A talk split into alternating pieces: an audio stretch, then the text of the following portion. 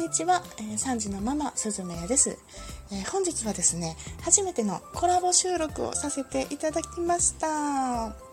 えお相手はですねよっぴ式というブログ講座の仲間のグミさんとお話をさせていただきました。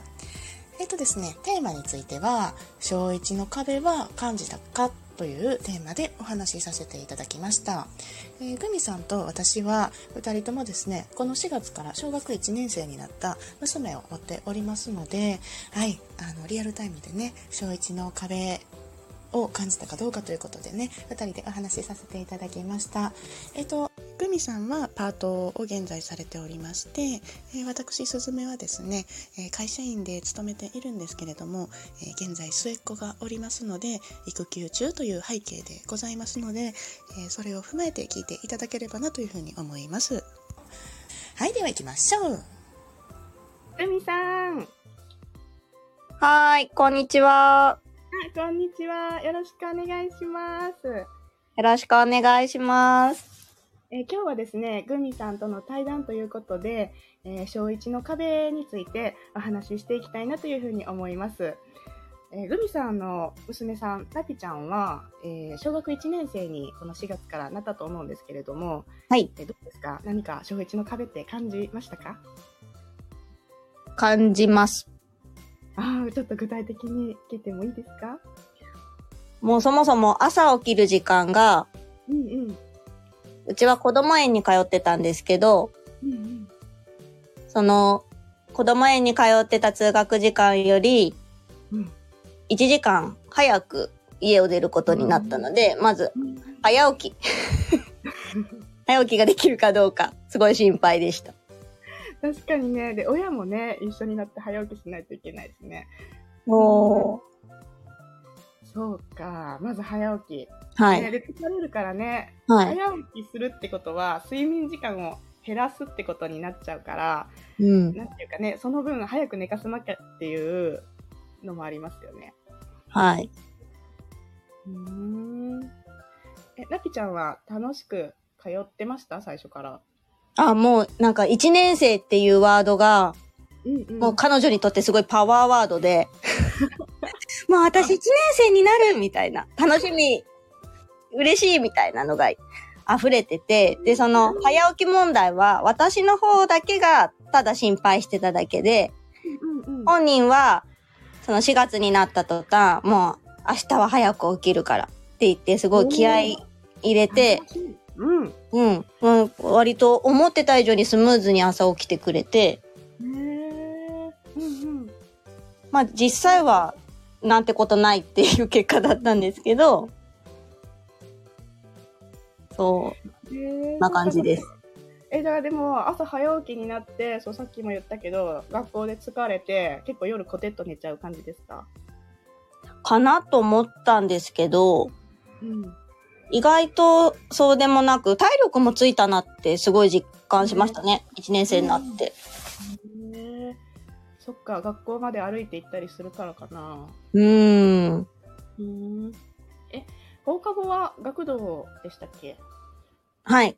学童に3時半頃までいて、うんうん、3時半になったら、えっと、4月の間は親があの、お迎えに行ってたんですけど、5月以降は一人帰りもできるので、時間になったら、うん、お家に帰ってくるような感じになりました。それ、行きしぶりとかありませんでしたか？まあ、全然なんかすっごい学童楽しいみたいで。えすごい。ルンルンで。えー、なんかもう親としてはね、すごいほっとしますよね。うん。え、すずめさんちはどうでした？うちは、えっと、今、長女が小学3年生で、はい。長女が小学1年生なんですけれども、はい。え長女の時は、私はまだ仕事をしていたので、はい。あの学童に行ってたんですよね。はい。もう、学童めっちゃ嫌がりました。ああ、嫌だったんだ。うん、なので、もう、めっちゃ羨ましい、グミさんのとこ。いやいやいやいやいやまあ、学校もそもそも嫌だったんですけれども、はい、特に学童が嫌だったんですよね。うん。でも、もうね、仕事してるし、外に行ってたから、うん、どうしようもなくて、もう泣いても行きなさいみたいな感じで行かせてたんですね。うん、で、まあ、ちょうど末っ子を妊娠していたのでそうこうしてるうん、まあ、あの産休に入って、うん、そまあなんか行ったり行かなかったりになって。まあ、その頃にはでも長女もだいぶあの学校に慣れてきたので、うんうん、そんなに行きしぶりもしなくなったんですけれどもやっぱり最初のね4月はねもう悲惨でしたよ。なんか、親もスケジュール感になれないから、なんか4月すごい疲れてました。そうですよね。で、なんか、うん、ね、子供のメンタルの不調というか、に引きずられるし、うんうん、スケジュールも難しいし結構ね最初短縮とかもあるし、うん、うん。うん、お弁当の日とかもあったりして、うん、難しかったですよね。うん。でもなんか次女が今回小学1年生になったんですけれども、はい、はい、次女はあの私が今育休で家にいるんですけれども、はい、はい、あの学童はなので行ってないんですよね。うんうんうん、で、次女は、まあ、めっちゃご機嫌です。まあ学校はすぐに家に帰ってくるんですけれども、はい、がもう学童に行ってるか行ってないかっていうかやっぱり私がこう家にいてるっていう安心感みたいなのも次女の場合あったのかなと思って。あると思います、ね、うん。なんかなので長女はねちょっとまあ、仕方ないんですけれども、はい、なんかねきちっと対応してあげれなかったなって思うし、まあ、次女はね本当ラッキー なんですけれどもね。いやいやいや。そうそうそう、機嫌よく次女はね、やっております。でもね、小学1年生の壁ってね、お仕事してるお母さんにはすごいハードル高いですよね。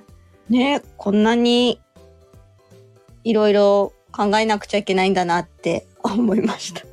そうですよね。うん、なんかもう入る前からでも学童はどうするかっていう問題と、はい、ね、どこにするかとか、4月になってから、早速4月1日から、さあどうしようってなるじゃないですか。わけないぞ、急に。ねえ。本当あの、一日で環境がガラッと変わってって感じですもんね。ねもう、なった瞬間、もう保育園ありがたかったなってめちゃくちゃ感じました。思います。うん。え、グミさんのところは、はい。仕事、グミさん自体が調整とかされましたか？しました。へえ、仕事減らしたりとか？その、4月5月だけ、うんうん、えっと、今までは週4日、1日4時間勤務だったんですけど、うんうん、週3日にしてもらって、うんうんうんうん、で、勤務時間も、その小学校の登校時間、うんうんえっと、娘を見送ってから自分が、あの、うんうん、家を出て間に合うように出勤時間も9時半出勤にしてもらって、っていう調整をしてもらいました。ねめっちゃいい。それ対応してくれるのめっちゃいいですね、会社。あ、でも会社はね、やっぱ人がいるからできるっていうところが大きいですね、そう。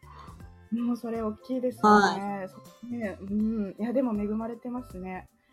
いやそっか、なんか、私は、えっと、長女が小学1年生になった時は、はい、次女が保育園だったんですよね。はい、なので、いわゆる時短っていうやつが、次女の分の時短を持ってたので、はい、勤務時間を短くして、まあ、ワーキングマザーで働けたので、はい、まだなんか朝もちょっとゆっくり行って帰りも早く帰ってきてっていうので対応できたんですけれども、はい、ほっとだったら、ね、あの子供が最後の子供が小学1年生になったらうちの会社だとフルタイムになるので、ね、もう絶対対応できてないと思います。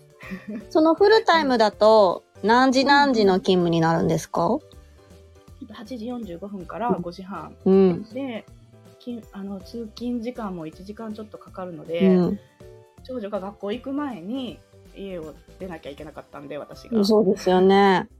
もうなんかどうしてたのかなっていう,、うんうんうんうん、正直そこそこの本当に小1の壁、うん、そこで仕事を諦めざるを得ないキャリアを諦めるっていう方の気持ちがすごいわかるしもう自分も、うん、なんか一言じゃない今末っ子が、まあ、いるからまだ5年ぐらい時短が使えるんですけれども、末っ子が小1に上がるタイミングで、その壁には本当に真正面からぶつかるので、うん、私は今どう乗り越えたらいいのかわかんないです。そうですよね。この後もあるから、なんかこの悩みは尽きないですよね。そうですよね。なんかね、こう永遠と産み続けるわけにいかないじゃないですか。うん、なのでね、もう、はい、ね、どうしよう。またね、その時までにね、ちょっと会社の制度が変わるか、もう自分の働き方を変えるか、うん、ちょっとね、いろいろ考えていかないといけないなって、私はね、すごく思ってるところでございます。はい。ありがとうございます。はい。ね、なんかね、小1の壁って本当に働いてるお母さんにとってはね、こう仕事の時間のバランスと、まあ、小1っていう新しい環境に子供が入って、ね、起床時間が変わったりとか、登園の時間での対応とか、はい、うん、働くお母さんにとってはね、こう、勤務がね、調整できないとか、時間が調整できないとね、本当に難しい問題ですよね。うん、本当、そういう会社が多いと思います。うん、うんね、でもね、働いてない、ね、方、専業主婦の方にとってもね、まあ、環境の変化っていうのはすごく大変ですよね。大変だと思いますよ。うん。なんか、グミさんのところは、その、見守り当番とかあります？あります。あうちないんですよ。うん。うん。なんかそういうのもね、え、それって働いてる働いてないに関係なくあるんですか？関係ないです。うちは、その、登校班で楽器始まりは3週間ぐらい行くんですけど、うん、その間は一緒に学校までついていきますし、うん、その登校班が終わった後も月に1回ぐらいのペースで、その所定の見守り場所で見守りするのが決まってます。ねえ、だったらお仕事してたらもう、そこはね、遅れていくとか、うん、お仕事、その時間ね、働けないことになるじゃないですか。そうですよね。ねもうないんですけれども、見守り、うん、なんか改めてそういう話聞くと、なんかね、ありがたいなと思う反面、うん、やっぱりね、この働いてる、働いてないにかかわらずね、そういう、なんていうか、思ってもない仕事がありますよね。はい。ね、働いてない専業主婦のお母さんであっても小さい子供とかいたらそう小さい子連れて見守り当番とか行くのも大変だし、うん、ね、なんか、ね、どうしたらいいんでしょうね。そう、何をしても大変ですよね。ですよね。うん、ねねここの、でもね、この壁にぶつかってね、キャリアを諦めるっていうのはね、もったいなくもあるので、なんとかね、ちょっと、ね、偉い人たちに国とかね、自治体の偉い人たちにちょっとね、あの、早急に対応していただきたいなとか、いう 個人的な願望でございます。いや、思います。そのね、小学校に合わせた働き方ができる世の中になったらいいですよね。ね、本当に。うんはい、そんな感じでですね、今日はですね、グミさんと小一の壁についてお話しさせていただきました。グミさん、いかがでしたか？あ、とってもすずめさんとおしゃべりしやすくて楽しかったです。ありがとうございます。よかったです。ありがとうございました。またね、あの、どなたかのお役に立はい、ここまでになります。えっと、ちょっと最後切れてしまったんですけれども、すいません。私の編集ミス。ごめんなさい。で、えっと、小1の壁ということでですね、まずですね、親の仕事の環境が変わるというかね、あの、会社の制度とかでね、小1というタイミングで、あの解約というかね制度が使えなくなるものがあったりして、うん、仕事の環境が変わりますよ。そして子どもの預け先保育園から小学校ということでその環境が変わりますよ。その影響で、まあ、子ども子供じゃない親がね、えーと、今までよりもこう子供の預け先に対して関わらなければいけない。こう見守り当番であるとか参観であるとか懇談であるとかあとねそう宿題っていうのも新たに増えるんですよね、うん、そういった環境の変化であるとかあとですね、まあ、子供自体が新しい環境になれるということでそのためのねフォローがね親として必要になったりということでね、うん、小1という、うん、区切りでね何かしら、うん、皆さん壁にぶつかるんじゃないでしょうかというお話をさせていただきました。はい、ちょっとね、うまく話せなかったり、まとめれなかったり、お話できなかったりということもあったかもしれないんですけれども、あの、またですね、あの、良ければ一緒に対談しましょう。そしてどなた、どなたかのお役に立てれば幸いでございます。はい、今日の放送は以上になります。皆さん聞いていただきましてありがとうございました。